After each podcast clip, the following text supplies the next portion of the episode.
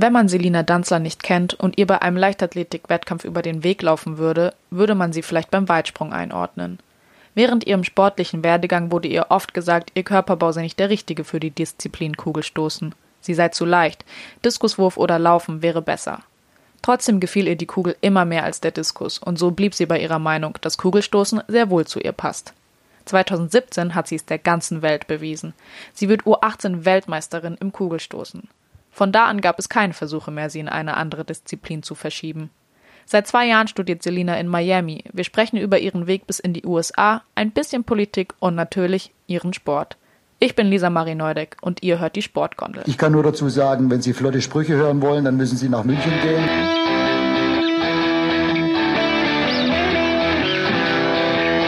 Die Sportgondel.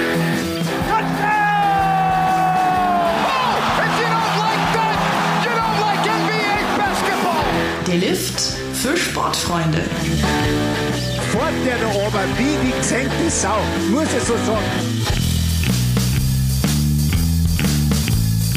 Hey Seli, schön, dass wir uns hier virtuell zum Podcast treffen heute. Ja, echt schön, dich zu sehen. Wir fangen jetzt mal ganz vorne bei dir an. Du bist Kugelstoßerin. Das ist ja eher keine der typischen Sportrichtungen, die man als kleines Mädchen einschlägt. Erzähl doch mal, wie bist du zur Leichtathletik gekommen und dann zu deiner Disziplin?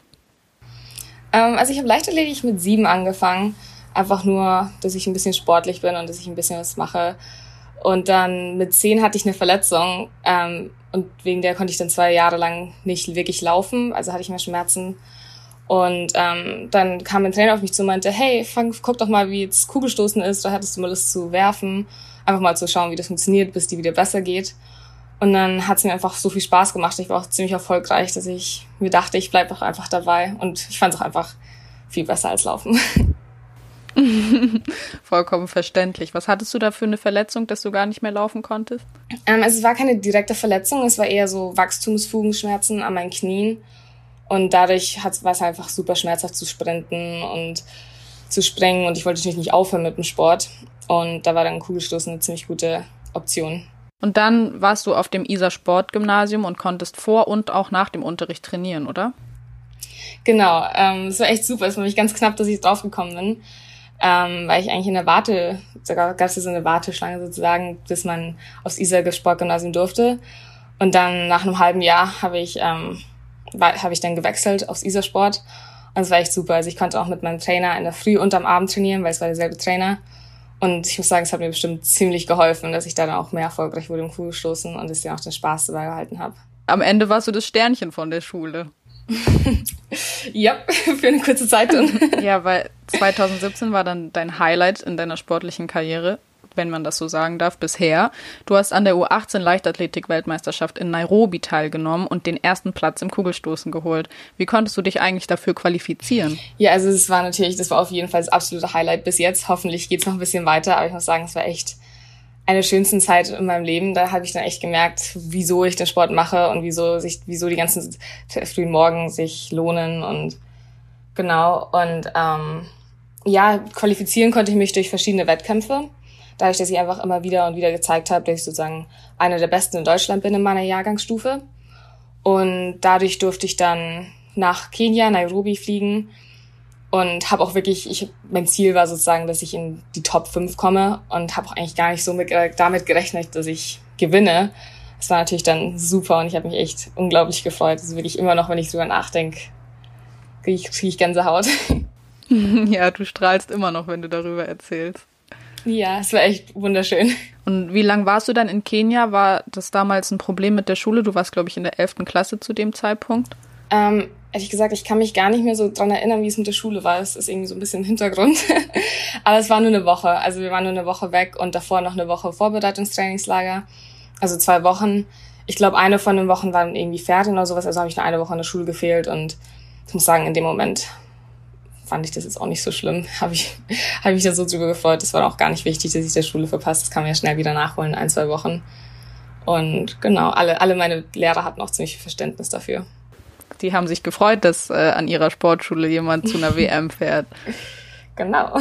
Und wie war es dann in so einem fremden Land für Deutschland zu starten und dann auch noch zu gewinnen, immer in der Kleidung mit Deutschland-Flagge ähm, rumzulaufen? So unglaublich. Ich habe mich echt gefühlt wie ein Star, weil die ganzen Kenianer natürlich fanden es natürlich auch super, so viele Leute von verschiedenen Ländern zu sehen, weil ja die meisten nicht wirklich aus Kenia rauskommen.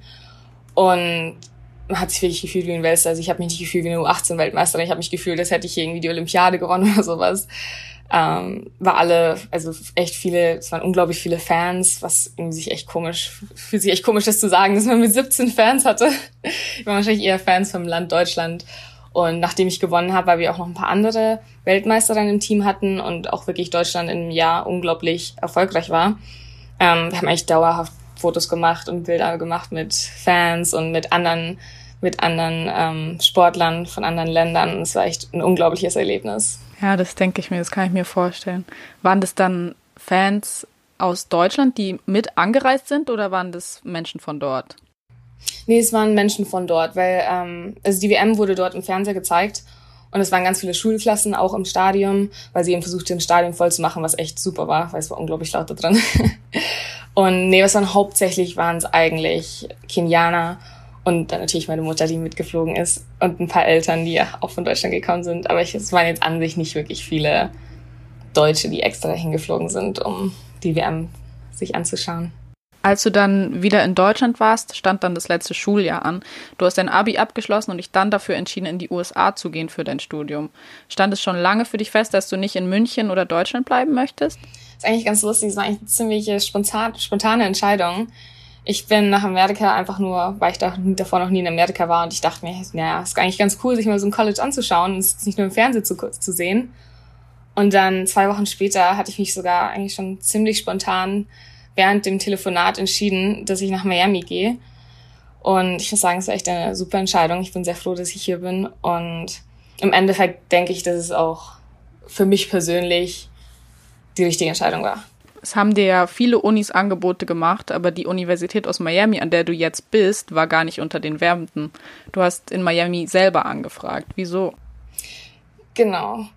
Ähm, also eigentlich hat mein Vater hatte die Idee, dass ich hier auch anfrage, ähm, weil ich eben bei diesen ganzen anderen Unis, die fand ich irgendwie, haben mich irgendwie nicht so angesprochen, die waren alle irgendwie nirgendwo und ich muss sagen, in manchen Staaten hätte ich mich jetzt auch nicht so ganz sicher gefühlt. So North Carolina, South Carolina wollte ich jetzt nicht unbedingt hin. Und ähm, die University of Miami war, war immer, ähm, war schon war der Traum von meinem Dad. Der wollte unbedingt hierher gehen, wo er, wo er jünger war. Hat sich dann aber entschieden, zur Army zu gehen. Ähm, und dann haben wir angefragt und dann bin ich jetzt zum Visit gekommen und mein Trainer ist unglaublich nett und dem habe ich, also ich vertraue ihm wirklich und meine Mutter fand ihn auch super nett und mein Vater war auch hier. Wir haben ihn alle kennengelernt und er war, hat einfach, hat einfach gut reingepasst, so als Trainer und konnte ich mir auch sicher gehen, dass, obwohl ich jetzt so weit weg von meiner Familie bin, dass falls ich irgendwas brauche, dass er immer da ist. Ist ja auch eine sehr teure Privatuni, glaube ich, oder? Hast du da ein Vollstipendium gekriegt? Ja, ich habe ein Vollstipendium, also ohne das wäre ich hierher nicht hergekommen. ja, es ist schon was anderes in den USA. Da mhm. ist das mhm. Bildungssystem und alles ein bisschen mit mehr Geld verknüpft. Ja, es ist ziemlich cool, die ganzen reichen Leute hier zu sehen und zu gucken, wie so die obere Schicht lebt, also wirklich die Multimillionäre und die Kinder, von denen ist echt Hammer.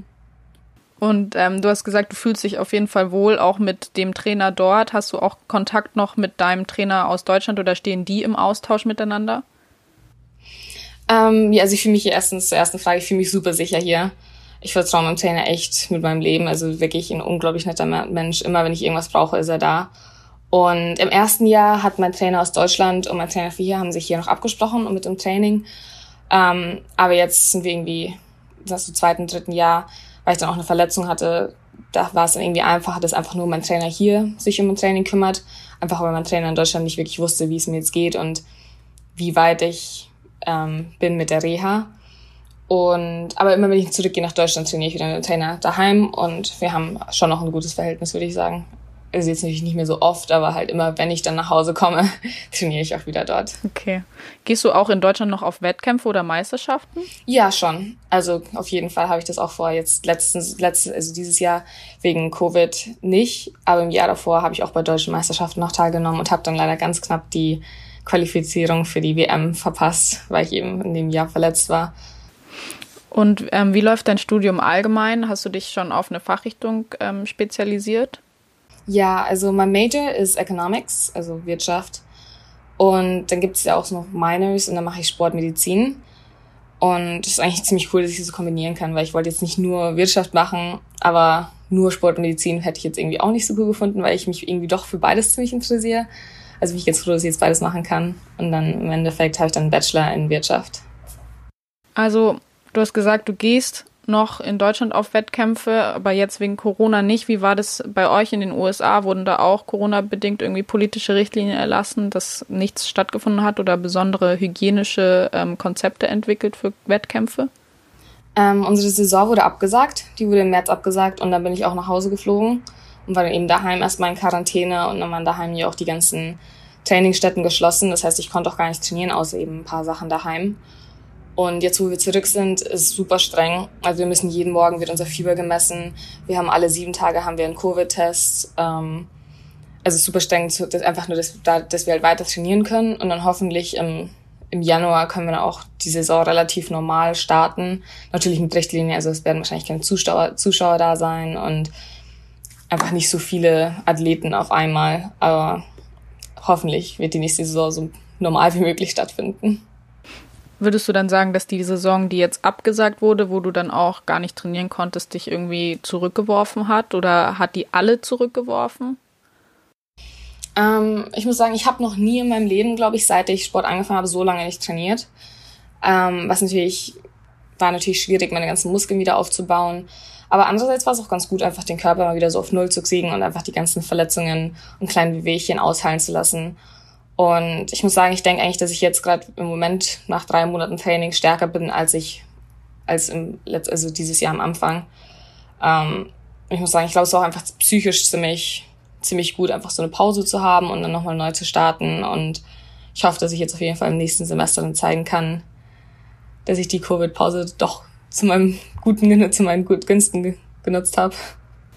Ja, das ist immer das Problem in diesem Leistungssport, wenn man dann immer trainiert. Du hast siebenmal oder sechsmal die Woche Training bei dir jetzt in den USA, nur einen Tag Pause, da die Verletzungen und den Körper auch einfach auf einem Level zu halten und ihn nicht mehr kaputt zu machen. Das lernst du jetzt mhm. wahrscheinlich auch in deinem ähm, Sportmedizinstudium alles. ja, genau. Ich muss sagen, wir haben wir schon ziemlich viel auch schon in der Schule gelernt, aber hier im Studium lernt man natürlich nochmal mehr. Deine Mutter ist Deutsche und dein Vater ist Amerikaner. Hast du irgendwie beide Staatsbürgerschaften oder nur die deutsche oder nur die amerikanische? Äh, ich habe beide Staatsbürgerschaften, was echt super war. Es ging viel einfacher, dann hier rüber zu kommen, weil ich kein Visum gebraucht habe und jetzt auch während Covid und den ganzen Stress mit, ob Fernstudenten hier bleiben dürfen oder nicht, ist natürlich alles ziemlich zum Vorteil, dass ich beide Staatsbürgerschaften habe. Und durftest du dann eigentlich wählen jetzt bei den Präsidentschaftswahlen? Ja, genau. Du bist ja auch ähm, politisch äh, sehr engagiert. Du postest auf Instagram oft Stories zu Black Lives Matter und ich nehme an, dass dich die Bewegung auch mitnimmt, weil du ja auch dunkelhäutig bist. Hast du in deinem Freundeskreis oder auch in deinem Sport noch mehr Berührungspunkte mit Black Lives Matter? Ja, ich würde sagen, so ziemlich jeden, den ich kenne, also alle in, meinem Tra ähm, in meiner Trainingsgruppe und sogar die Coaches sind ziemlich, sind ziemlich stark in dieser Bewegung dabei, einfach für politische Gründe und auch in Solidarität für die ganzen anderen Sportler. Unser Track-Team ist hauptsächlich dunkelhäutig. Also wir gehen öfters, haben wir vom, vom, ähm, von der Schule auch gesponserte so Black Lives Matter Events und solche Dinge. Also ich würde sagen, eigentlich jeder hier ist ziemlich politisch engagiert. Und ich muss sagen, die Trainer, muss ich sagen, finde ich auch super, ähm, nehmen sich das auch ein bisschen so zu Herzen als Vorbild für alle anderen. Und dadurch, dass wir auch eine Plattform haben, ähm, wird auch öfters mal was gepostet an der Track-Seite so Black Lives Matter und politische, politische Dinge, die oder auch einfach nur normale Dinge, die einem helfen könnten. Ähm, keine Ahnung, zum Beispiel, wie man, wie man ein gutes Praktikum bekommt oder sowas. Und ja. Was, was wären so Black Lives Matter Events? Was, was macht ihr da? Ähm, einfach solche Rallies, ähm, vor, zum Beispiel vor Basketballspielen. Ähm, gab es so eine Rallye, wo dann freie Black Lives Matter T-Shirts ausgeteilt wurden und dann eben Bilder gemacht wurden, die dann online gepostet wurden. Ähm, wir haben einmal die Woche haben wir ein Zoom-Meeting, wo jeder rein kann, die sie, ähm, der möchte, also sich an, einloggen kann, ähm, wo wir einfach über verschiedene Black Lives Matter Themen reden und uns einfach austauschen. Hast du vor, in deinem Sport dann auch, wie zum Beispiel die ähm, NBA jetzt in den Finals versucht hat, ähm, über ihre Trikots darauf aufmerksam zu machen. Hast du vor, das auch bei, wenn die Wettkämpfe jetzt nächstes Jahr wieder losgehen, das auch noch aufrecht zu erhalten und das nicht irgendwie wieder die Bewegung wieder so ein bisschen abklingen zu lassen? Ähm, also ich persönlich darf es gar nicht entscheiden, wie unsere Trikots aussehen. Aber ich hoffe, ich denke auf jeden Fall, dass ähm, im Moment der Plan ist, dass wir auch Black Lives Matter oder Vote, solche Sachen, solche politischen Themen auf den Trikots haben. Und ich muss sagen, es ist eigentlich, das, das sieht man gar nicht in Deutschland so. Die Bewegung ist nicht wirklich abgeschwächt. Es wurden in den Medien wird nicht mehr so gezeigt. Es werden immer noch ziemlich viele Proteste gehalten und es ist immer noch ein großes Thema. Jetzt natürlich während den Wahlen ist es ein bisschen im Hintergrund gerückt. Aber ich bin mir sicher, dass das noch ein bisschen, dass das noch ein bisschen länger anhält, hoffentlich. Ja, das ist jetzt so eine der ersten Bewegungen, die eigentlich ähm, immer weiterläuft und die nicht ähm, wieder unter den Tisch fällt. Das äh, hast du recht, das hier in Deutschland hört man jetzt gerade nicht mehr so viel davon, aber es ist ja gut, wenn ihr da auch die jungen Menschen an der Uni euch dann noch engagiert und auch die ähm, Lehrer und Dozenten und Trainer da auch hinter sind, dahinterher sind. Ja, auf jeden Fall nicht alle, aber viele. ja, aber ist schon mal besser als ähm, keine. Mhm. Du hast gesagt, dass euer Team eigentlich größtenteils äh, aus dunkelhäutigen ähm, Sportlern besteht. Hast du irgendwie auch jetzt schon mal so eine rassistische Erfahrung gemacht, wo du auch dich bedroht gefühlt hast oder sowas? Eigentlich nicht. ähm, ich glaube, ich bin ja ziemlich beschützt am Campus ähm, und auch jetzt in Miami, obwohl Miami ja relativ viele Trump-Supporter hat, war ich auch ganz überrascht, jetzt vor den, vor den Wahlen zu sehen, wie viele Leute Trump-Support, also Trump supporten und so Trump-Signs vor ihren Häusern haben und an den Autos und auch wie viele Studenten an sich Trump supporten, was ich irgendwie immer noch nicht ganz verstehe. Ähm, ich muss sagen, ich glaube, das Größte, was mich bis jetzt, seit ich hier bin, wirklich so rassistisch eigentlich ziemlich gestört hat, ist, es wurden am Campus, ich glaube, über 300 Trump-Poster aufgestellt. Und es war natürlich dann ein riesen, riesen Aufruhr. Die wurden dann nach ein paar Tagen wieder abgenommen, aber an sich denke ich jetzt, habe ich jetzt nicht wirklich irgendwas, irgendwie ein rassistisches Erlebnis gehabt.